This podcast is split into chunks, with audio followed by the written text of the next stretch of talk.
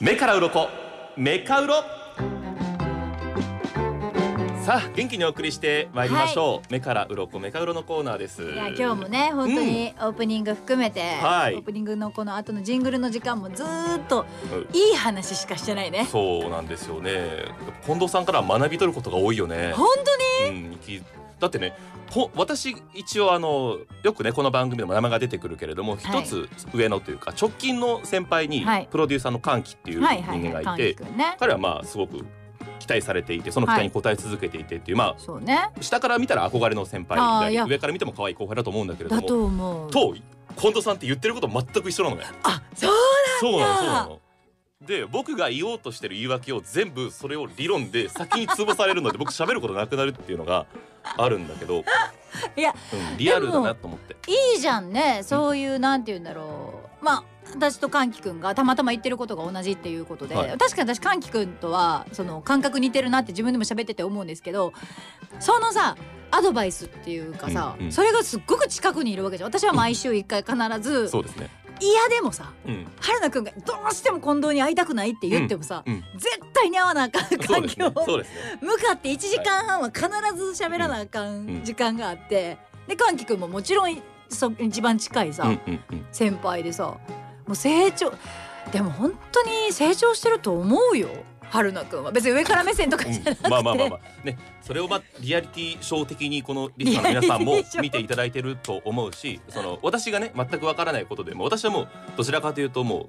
う目の前床拭きタイプだか床ら拭きそのあんまりそれ俯は瞰で見ないからそれをまあ周りから見て評価されるのが一番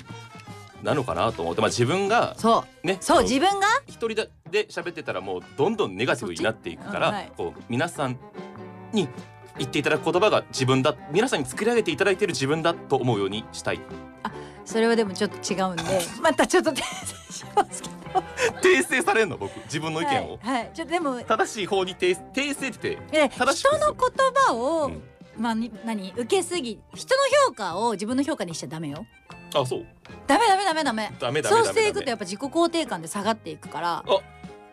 そのやっキーぱりワード出ますよね、そうなんですよよ、うん人の評価がイコール自分の評価になっていくと自分の評価が分かんなくなっていくじゃん自分がねまずは自己満が一番やからは私はもう自己満っていう言葉すごい大事にしてて自己満足そうう、ん何か他の人に褒められたりとか他の人に注意される前に自分が今日どうだったか、うんできたか、うん楽しかったかはあ自分的にできたよっしゃがあった上で評価されたらプラスでありがとうございますまあまあっそてう受だけよ取ねればいいし、うん注意があったらあそういう見方もあるんですねありがとうございますどっちもだからありがとうございますっていいんだよ注意されてもこちらからね褒められてもこの外からのはありがとうございますってよくて自分のだけでいいと思うんだよなその評価みたいなのはうんだからその周りの評価によって左右されなくていいと思う春菜くんが楽しかったかどうかとかじゃないまあまあそうですよね楽しかったんでしょ実況の今年一番楽しかったですねほらやっぱりねだから僕は向いてないと思うけど近藤さんがそう言っていただくなら向いてるのかなっていうこういう捉え方だったんですよああそれ楽しいけど向いてないとは思った、もう全然言葉も出てこないし、はいはいはい頭も真っ白になるし、うんうん向いてないなと思うけど人が言ってくれたら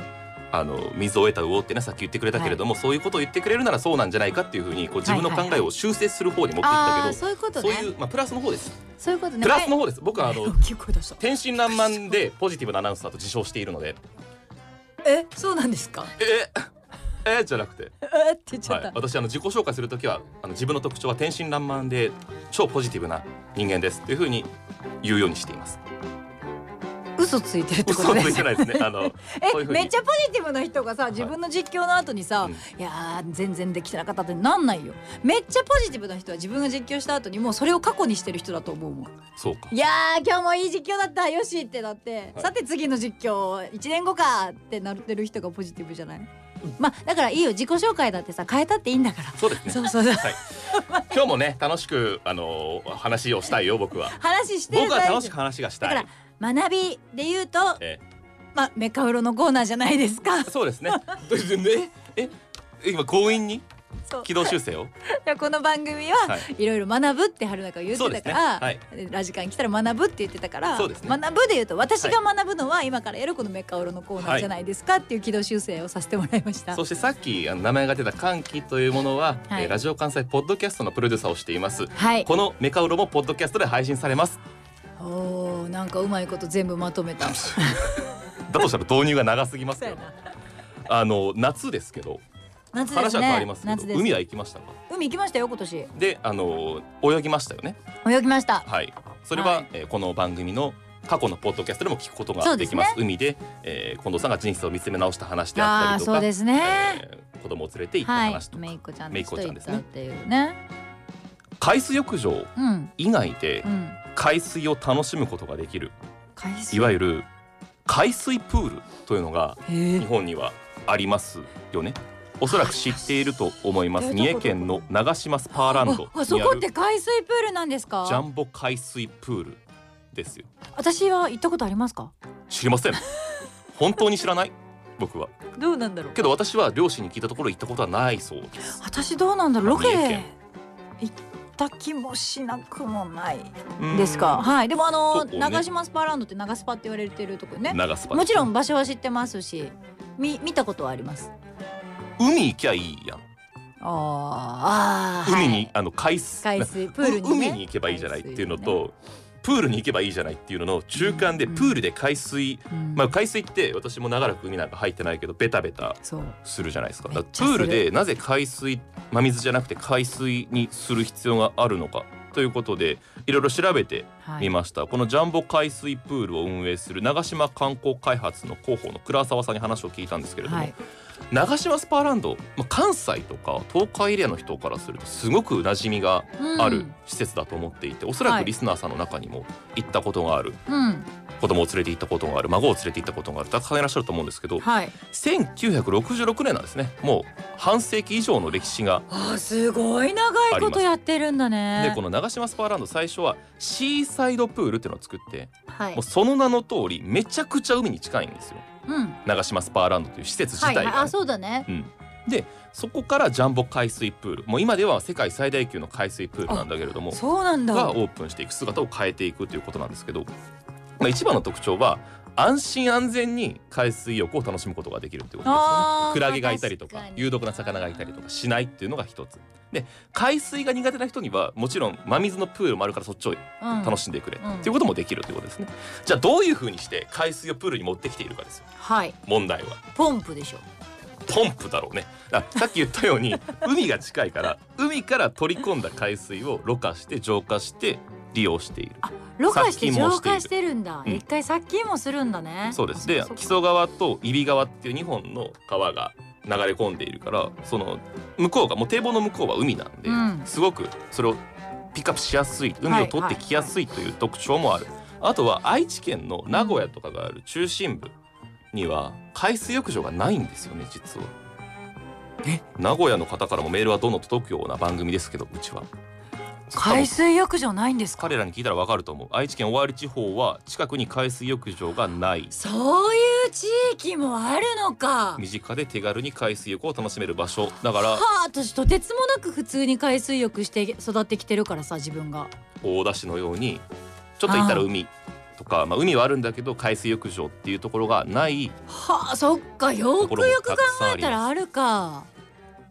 あとは石川の輪島っていうところに鴨ヶ浦塩水プールっていうのがあって、うんここは本当ね岩をくり抜いたうんもうそのまんま海のだから海、まあ、水が来てるところに岩をくり抜いて縦25横13メートルっていう、もうその形にくり抜いてもう海がそこ海水が全部穴から入ってきて魚も入ってきてっていう、へえそのまんまの状態の海水プールちょっと趣向は違うけどうんね、うんうんこっちはあの、うんその長スパとは違うけれども、海により近い感じそうだもう取水口取排水口うんからもう魚も入ってきますへー海水も入ってきますでも泳げますっていうような施設もあるということで非常に観光客で賑わいを見せるということですねですから海水浴を海以外で楽しむ方法もあるよというああことそでっすちねメねしかカオもさっロねき流されていったとかあのめいっ子さんおいっ子さんが、うんあーちょっと危ない思いあもーしそたうってそいうう話そうそもう聞いたからそうそうそうえーどちらもいいとこ取りの施設っていうのが日本にはいくつかあるからちょっと夏のレジャーのお一つ候補の一つに加えてみてはいかがかしらはいというのが今日の「目から鱗なんですがはい「目から鱗の枚数をはい教えてください目から鱗三枚です3枚ですね、えーなんだらかもうちょっとあってもよかったなまあでもいいじゃないですか長スパや違う長スパはめっちゃ行きたいしそれから鴨川浦でもさ鴨川浦っていうとこも行ってみたいけどなんかもうちょっと情報として欲しかったなどちらも楽しい施設ですあと海って あ楽どしいちよらねもどちらも楽しい施設です、楽しいそ施設しでてす海って楽しい海って楽しいよね水って楽しいよね本来楽しいものだよねっていうそこうとねですよねだから安全のために安全だけどえまあ確かに海の事故すっごい増えてるからさ、うんまあ川の事故もそうだけど、うん安全をもちろん確保した上で海水海水なんで海水なんなんでその海水楽しみたいのかが知りたかったもうちょっとやっぱしょっぱいといいじゃん。いやいやそのいや違う違うそう違う違う真水で飽き飽きちゃった人はしょっぱい水がいいんじゃないっていう。楽しみ方なの海水え違う知らないよやその私は真水と海水だとさうん浮き方とかが違ったりさ、海だとすっごい浮くけど真水だと沈むとかさ海の感覚ってこうなんだとか子供たちがその違いを楽しむためにここには海水がプールがあるんですとかって言われたら「お目から鱗10枚です」って言えたけどそんな人も海い水るかもねと。真水えそんな人もいるかもね。そそれも楽しみ方の一つだと思う。僕はでも顔をつけた時にしょっぱいと嬉しいよねっていう方。 嬉しくない？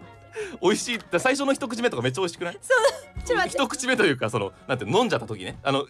恋には飲まないよ。あのわざとは飲まないよ。その春菜くんの情報に対しては目から鱗10枚です。え僕なんかいはや私思ったことない海水ペロってしてうん美味しいぜみたいなこと思ったことないのでそういう人がいるっていうことに目から鱗10枚10枚驚いてるまさかそんな海の楽しみ方があるなんていうのをちょっと知らなかったもんだから僕と同じく塩水を楽しみたい人もう言っていいよね。ほんまやなはい。別に恋に飲むわけじゃないか恋らに飲むなわけちじょゃっなくてとちょっとペロってしたらあしょっぱいっていうのが楽しいってことやんねみんなも海水を楽しもうという夏の前の情報でしたね。目から鱗次回もお楽しみに。